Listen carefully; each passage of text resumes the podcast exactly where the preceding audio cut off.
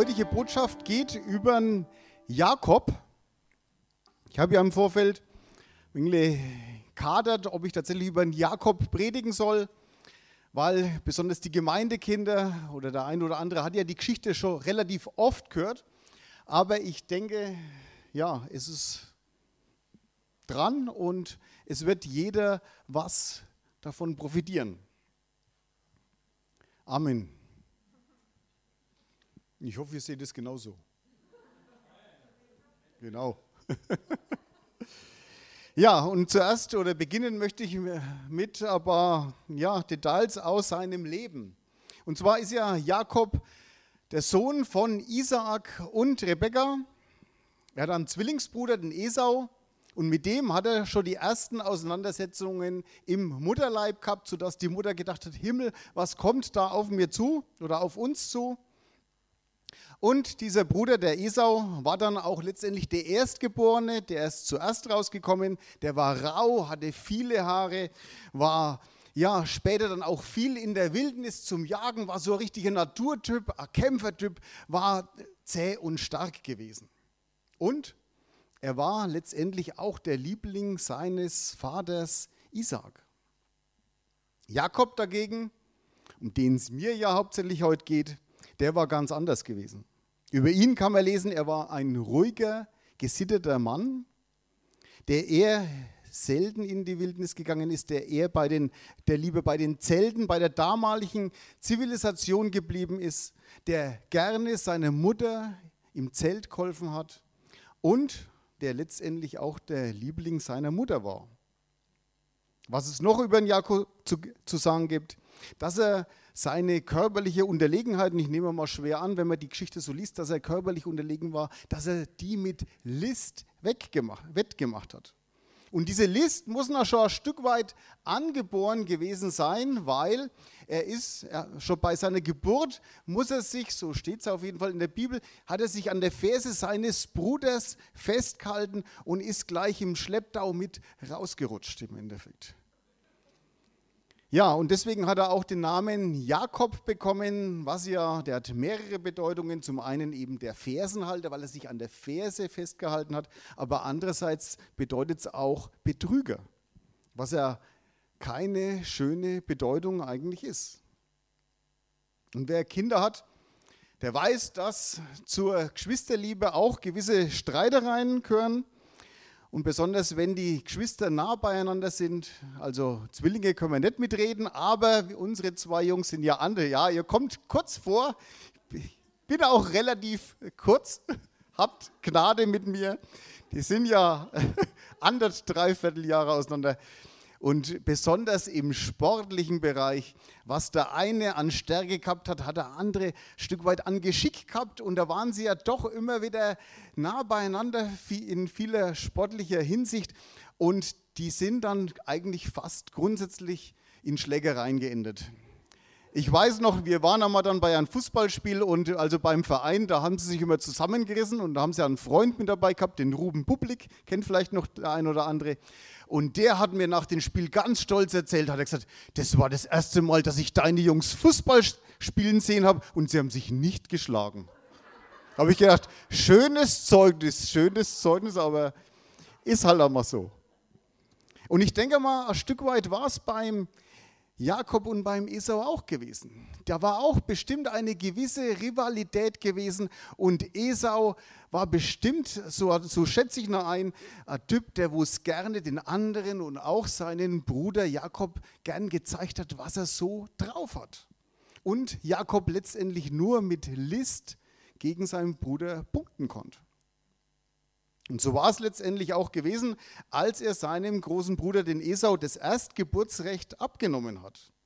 Es war ja so gewesen, Jakob war wieder einmal in der Küche gewesen, hat wieder einmal gekocht und sein älterer Bruder war wieder einmal in der Wildnis gewesen, hat einen langen Streifzug gemacht, ist erschöpft und müde und hungrig heimgekommen, wollte eigentlich nur noch essen und wollte sich ausruhen. Und der Jakob hat diese Situation einfach für sich ausgenutzt und hat gesagt, du kannst mein Linsen, es war ein lausiges Linsengericht gewesen, du kannst mein Linsengericht essen, aber ich will dafür dein Erstgeburtsrecht haben. Und das Erstgeburtsrecht, das war ja nicht nur irgendwas gewesen. Wer das Erstgeburtsrecht gehabt hat, der hat ja den doppelten Anteil des Erbes bekommen. Und wenn der Vater gestorben ist, war er das Familienoberhaupt gewesen. Und ihn das für lausiges Linsengericht anzudrehen, finde ich schon, also ich persönlich, dreist und frech. Muss ich ehrlich gesagt sagen. Also der ein oder andere, vielleicht der Geschäftsmann sagt, das war ein geschickter Zug, erst, erst bekommen und erst in ein paar Jahren bezahlen. So war es ja, das machen ja heutzutage auch manche Geschäfte.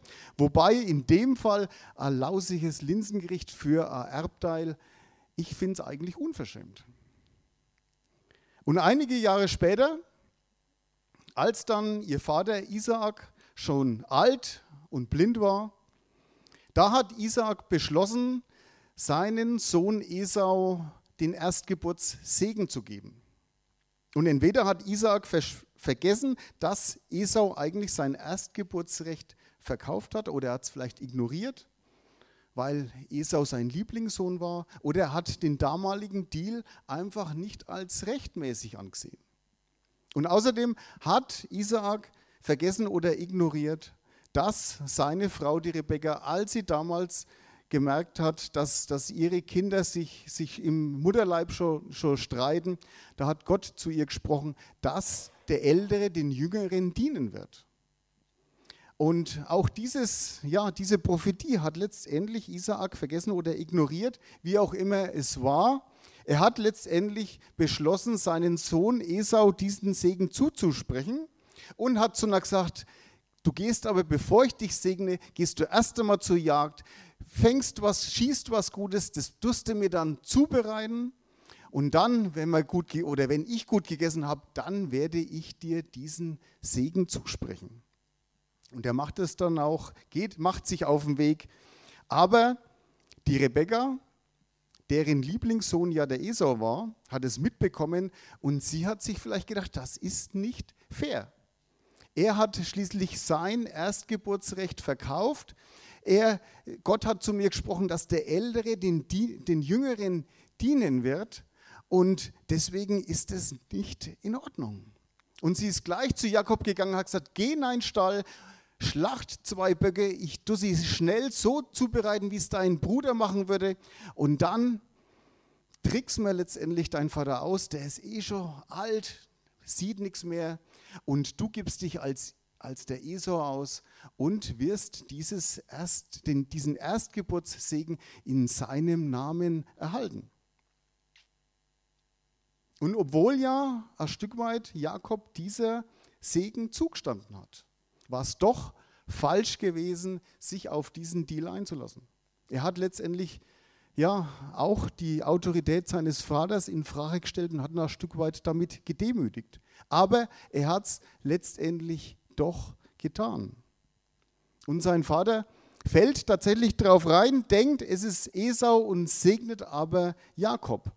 Und als Jakob das erfährt, ja, sagt er zu seinem Bruder, warte, wenn unser Vater gestorben ist, dann werde ich dich umbringen. Das ist natürlich eine krasse Aussage. Ich muss sagen, ich hätte so einen Bruder nicht haben wollen. Also ich, ja, ich finde, da kann man wirklich Angst haben vor so einem. Ja, und letztendlich war es so gewesen, dass dieser Betrug, auf den sich Jakob eingelassen hat, dass der aber für ihn krasse Konsequenzen gehabt hat. Und seine Mutter rät ihn dann letztendlich, flieh von hier weg, geh zu meinem Bruder, der wohnt in sicherer Entfernung, fang dort ein neues Leben an, such dir dort auch eine Frau. Und Jakob hört auf seine Mutter, verlässt seine Heimat und ich weiß nicht, ob er noch einmal sein Vater gesprochen hat oder wie dieses Abschiednehmen war. Aber es war mit Sicherheit ein Bruch in der ganzen Familie gewesen.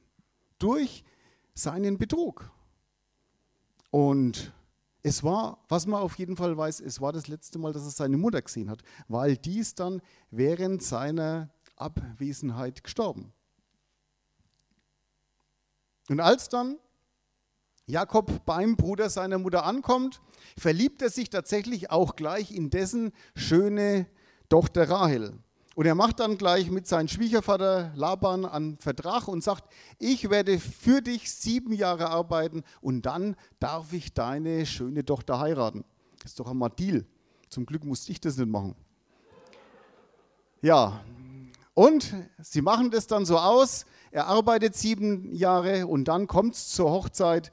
Es muss wahrscheinlich ziemlich viel Alkohol geflossen sein. Er, er, war auf jeden Fall so betrunken, dass er nicht gemerkt hat, dass er eigentlich die falsche Frau geheiratet hat. Und zwar die ältere Schwester, die Lea, die muss nicht so schön ausgesehen haben. Sie hat einen kalten oder einen, ja, irgendeinen Blick gehabt und die wollte vielleicht keine haben. Und sein Schwiegervater redet sich dann raus und sagt, weißt du, bei uns ist es einfach Sitte, dass man zuerst die Ältere verheiratet und dann die Jüngere. Aber wir können es ja so machen, du tust jetzt sieben Tage mit deiner Frau verbringen und dann darfst du die jüngere Schwester auch gleich heiraten, aber du musst mir danach noch einmal sieben Jahre dienen und noch einmal für mich arbeiten. Und wenn ich das so lese, denke ich mir einerseits, die List, die Jakob geerbt hat, hat er bestimmt von der Mutter.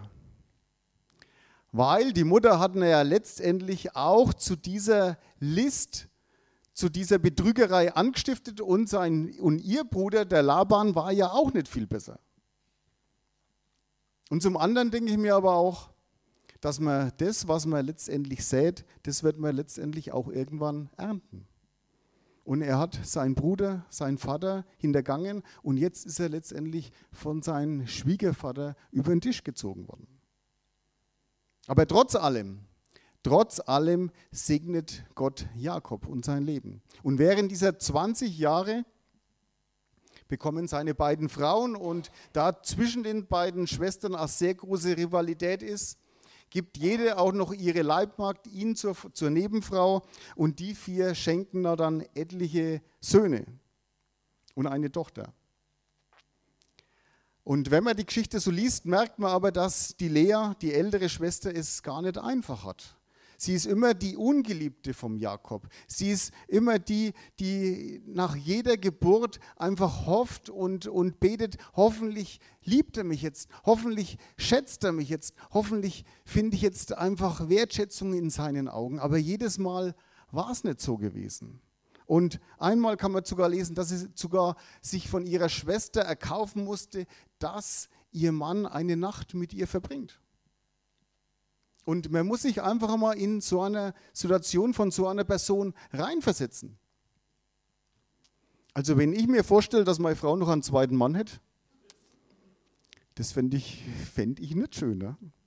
Und wenn du mich nur geheiratet hättest, um den anderen zu bekommen, oder ich mich sogar hätte verschleiern müssen,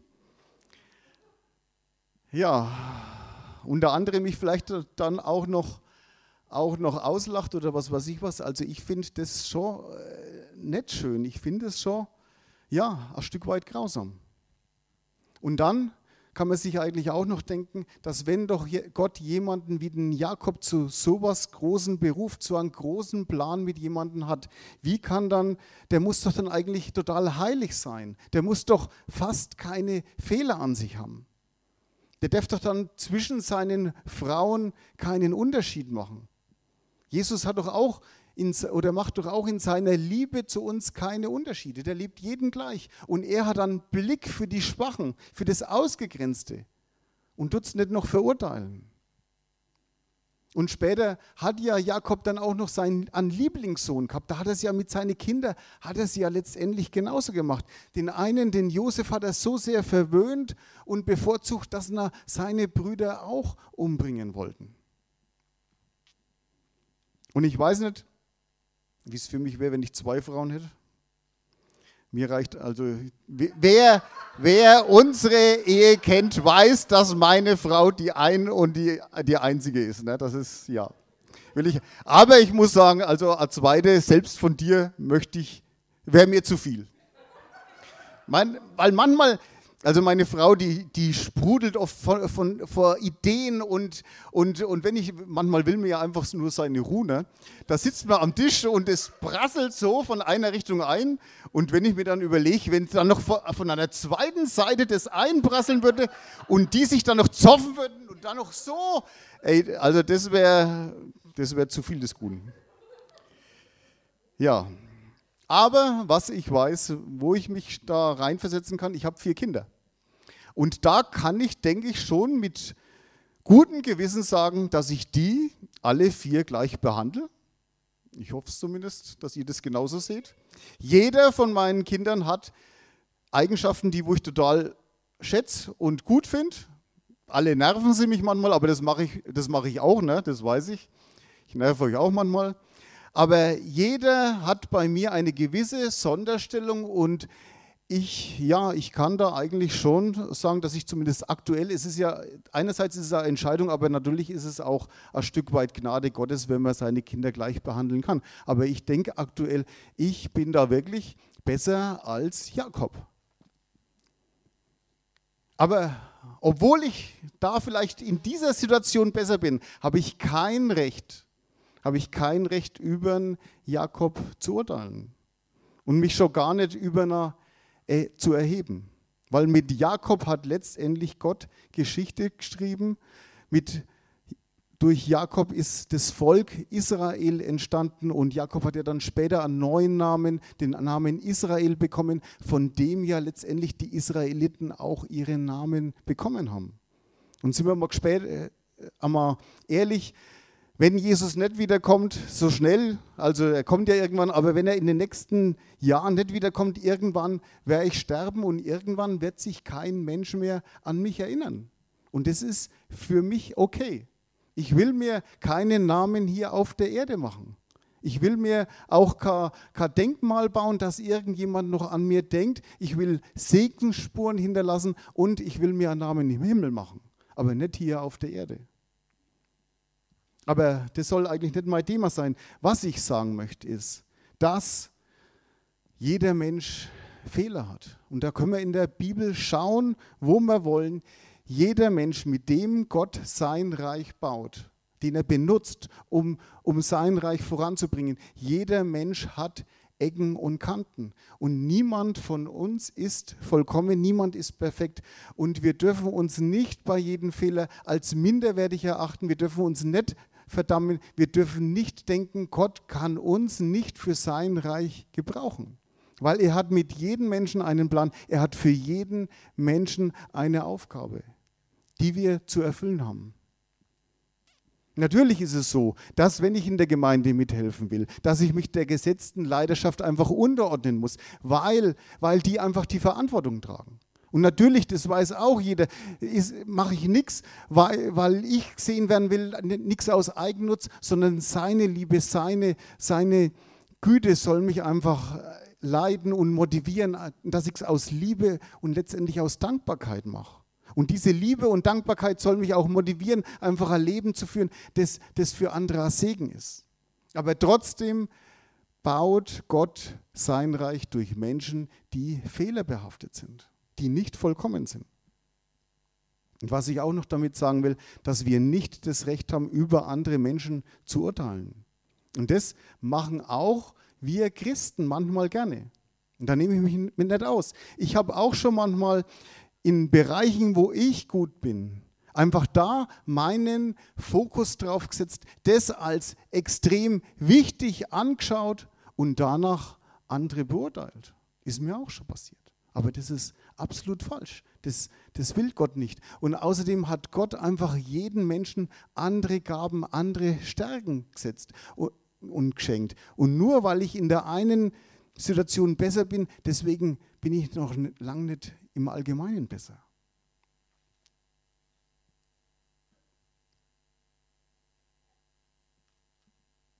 Und wenn wir noch einmal zum Jakob kommen. Nachdem Jakob dann 20 Jahre für seinen Schwiegervater gearbeitet hat.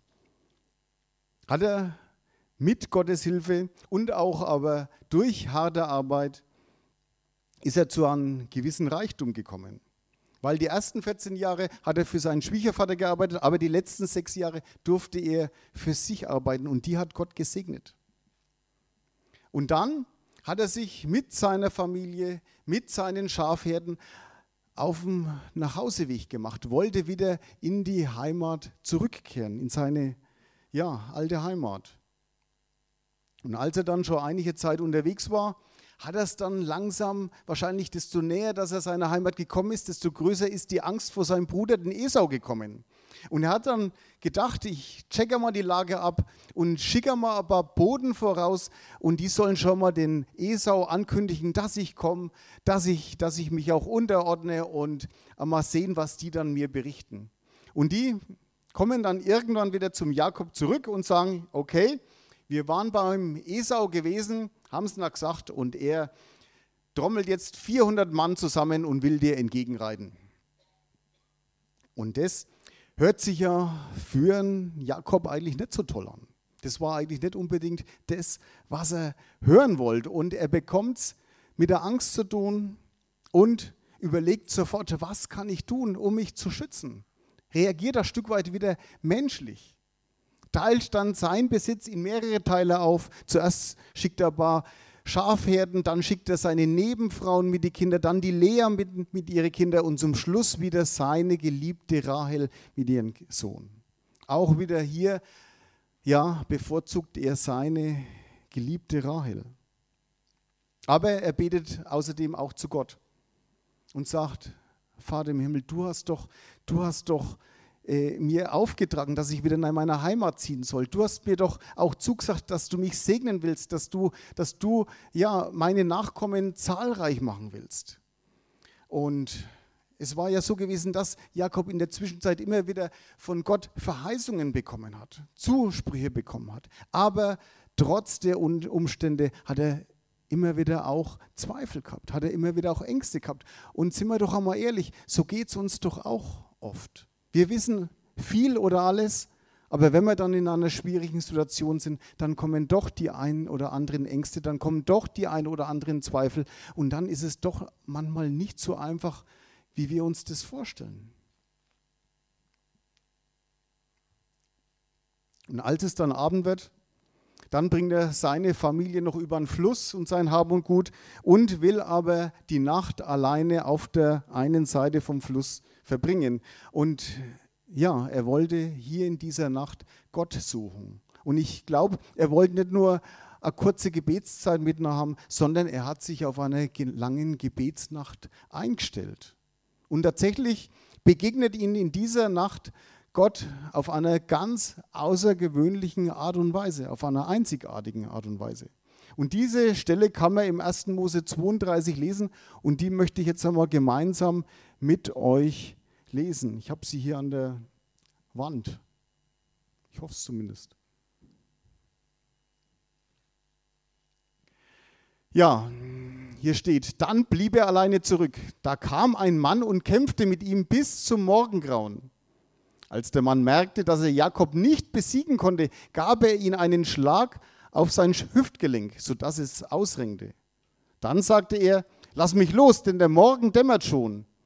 Doch Jakob erwiderte, ich lasse dich nicht los, bevor du mich gesegnet hast. Wie heißt du? fragte der Mann. Er antwortete, Jakob. Du sollst nicht länger Jakob heißen, sagte der Mann. Von nun an heißt du Israel, denn du hast sowohl mit Gott als auch mit Menschen gekämpft und gesiegt. Nenn mir deinen Namen, forderte Jakob ihn auf. Warum erkundigst du, mich, du dich nach meinen Namen? fragte der Mann. Dann segnete er Jakob. Jakob nannte diese Stätte Angesicht Gottes, denn er sagte, ich habe Gott von Angesicht zu Angesicht gesehen und trotzdem bin ich noch am Leben. Ja, Jakob hat hier eine ganz außergewöhnliche Begegnung mit Gott. Wie sich im Detail zugetragen hat, weiß man nicht mehr, weiß nur das, was hier steht. Und vom Prinzip her hätte ja Gott Jakob nur mit einem Fingerschnippen besiegen können.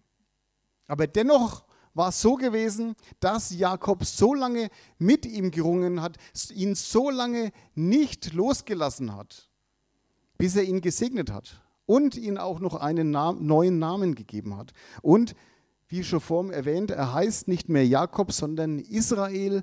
Und auch dieser Name hat mehrere Bedeutungen. Er heißt zum einen, der mit Gott kämpft, aber er heißt auch, dass Gott für ihn kämpft. Also er ist ab sofort jemand, der Gott auf seiner Seite hat und nicht mehr der Betrüger. Und die Ausgangssituation war ja, dass, er, dass Jakob vom Prinzip her mit dem Rücken zur Wand gestanden hat. Es ist ja nicht nur um sein eigenes Leben gegangen, es ist ja um seine ganze Existenz gegangen, um seine ganze Familie. Und deswegen hat er ja prinzipiell einen riesen Grund gehabt, bis zum Schluss zu kämpfen. Aber was sich geändert hat, er hat in dieser Situation nicht versucht, seinen Gegner durch List irgendwie zu überwinden, nicht irgendwie durch Verhandlungsgeschick die Situation zu seinen Gunsten zu, zu nutzen, sondern er hat dieses Mal bis zum Schluss gekämpft. Und trotz seiner Fehler, die er immer noch gehabt hat, hat er sich letztendlich in dieser Zeit von einem Mann, der den Segen Gottes erschleichen wollte, hat er sich zu einem Mann entwickelt, der den Segen Gottes sich erkämpft hat, der so lange gekämpft hat, bis Gott ihn gesegnet hat. Und dieser Kampf hat letztendlich auch Auswirkungen auf seine Zukunft gehabt. Letztendlich war es so gewesen, dass als Esau am nächsten Tag mit die 400 Mann eingetroffen ist, dass er ihnen gut gesinnt war, dass er, dass er ihnen freundlich gesinnt war und dass es ein gutes Wiedersehen war. Und wenn wir jetzt zu uns kommen, in unserem Leben sieht es ja eigentlich oft ganz anders aus. Keiner von uns muss Angst haben, dass er morgen nichts zu essen hat. Keiner von uns muss Angst haben, dass er morgen kein warmes Bett mehr hat. Keiner muss um sein Leben Angst haben. Und wir sind doch alle eigentlich relativ satt und im Überfluss. Und deswegen hat vielleicht der ein oder andere auch nicht so die Motivation, was im Gebet durchzukämpfen, mit Gott durchzuringen, weil man einfach satt hin sind, weil wir das Wichtigste haben. Aber dennoch ist es immer wieder wichtig, dass wir uns neu nach Gott ausstrecken, dass wir uns Zeit füreinander nehmen, so wie sich Jakob Zeit für Gott genommen hat. Weil zu wissen, dass es Gott gibt, das ist das eine.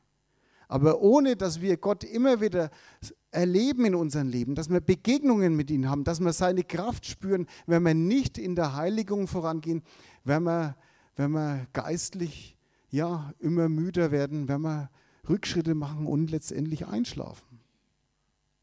Und natürlich ist es so, dass wir durch Glauben, dass wir allein durch Glauben gerettet sind. Aber doch steht in der Bibel, dass wir ohne Heiligung Gott nicht sehen werden. Natürlich ist es so, dass uns unsere Werke nicht in den Himmel bringen. Kein Werk, keine Taten werden was bewirken, dass wir in den Himmel kommen. Und doch ist es so, dass unser Glaube ohne Werke tot ist. Natürlich will Gott mit uns Menschen, mit uns fehlerhaften Menschen sein Reich bauen. Aber doch ist es so, dass wir immer wieder Begegnungen mit ihm brauchen, sodass er uns letztendlich verändern kann. Und deshalb ist es einfach wichtig, dass wir in unserem Leben immer wieder Zeiten für ihn einplanen, da wo er auch zu uns sprechen kann, wo er auch einmal Dinge in unserem Leben ansprechen kann, die uns vielleicht unangenehm sind, die wir vielleicht immer wieder wegschieben, die wir nicht angehen wollen. Und es muss nicht immer Sünde sein, die Gott in unserem Leben anpacken will. Natürlich kann Sünde sein, aber es muss nicht sein. Es können die, uns die unterschiedlichsten Dinge einfach blockieren, geistlich zu wachsen. Manchmal es einfach, ist es einfach, weil wir unsere Prioritäten falsch gesetzt haben.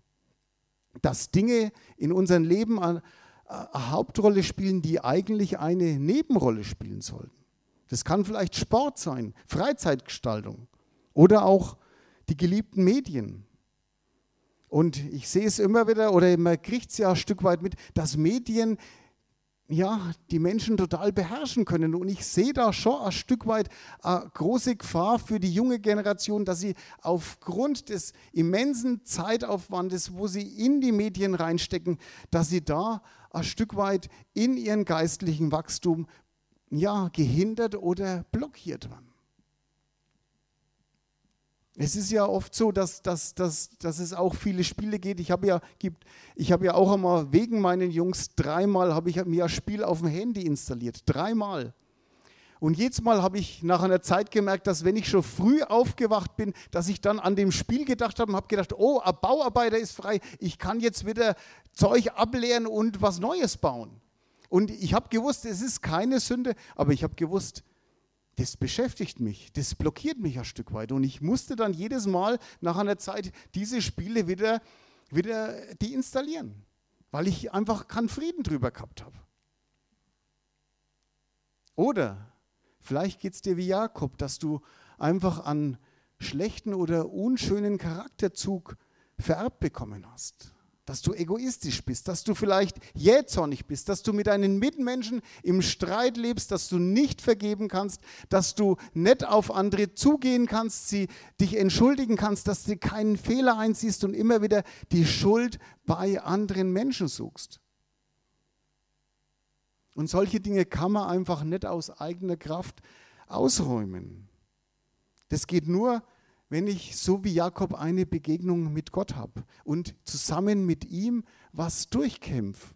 Und letztendlich hat Jakob nicht gegen Gott gekämpft, sondern er hat mit Gott gekämpft. Und diese beiden Dinge sind mir einfach heute wichtig, dass Gott einerseits Menschen benutzt, die Fehler haben. Aber trotz allem, trotz allem ist es sein Wille, dass wir in der Heiligung leben. Und ich glaube, dass Gott viel mehr hat, als wir uns manchmal vorstellen.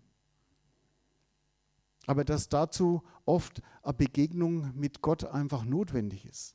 Und ich muss sagen, ich möchte nicht so bleiben, wie ich bin. Ich will nicht zurückschauen, ich will nicht auf das schauen, was mich in der Vergangenheit verletzt hat. Ich will nicht zurückschauen auf das, was, was mich in der Vergangenheit einfach, ja, äh, frustriert hat, sondern ich will nach vorne schauen und ich glaube fest, dass Gott einen wunderbaren Plan mit uns alle, mit der Gemeinde hat. Und darauf will ich schauen und nicht auf das, was hinter mir liegt. Und ich möchte einfach mehr mit meinem wunderbaren Gott erleben.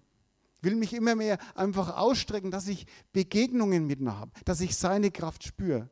Und ich denke, das werden wir einfach machen dann werden wir auch als Gemeinde und in unserem Privatleben seine Kraft immer wieder neu spüren und Dinge erleben, die wir bis dato nicht erlebt haben. Amen.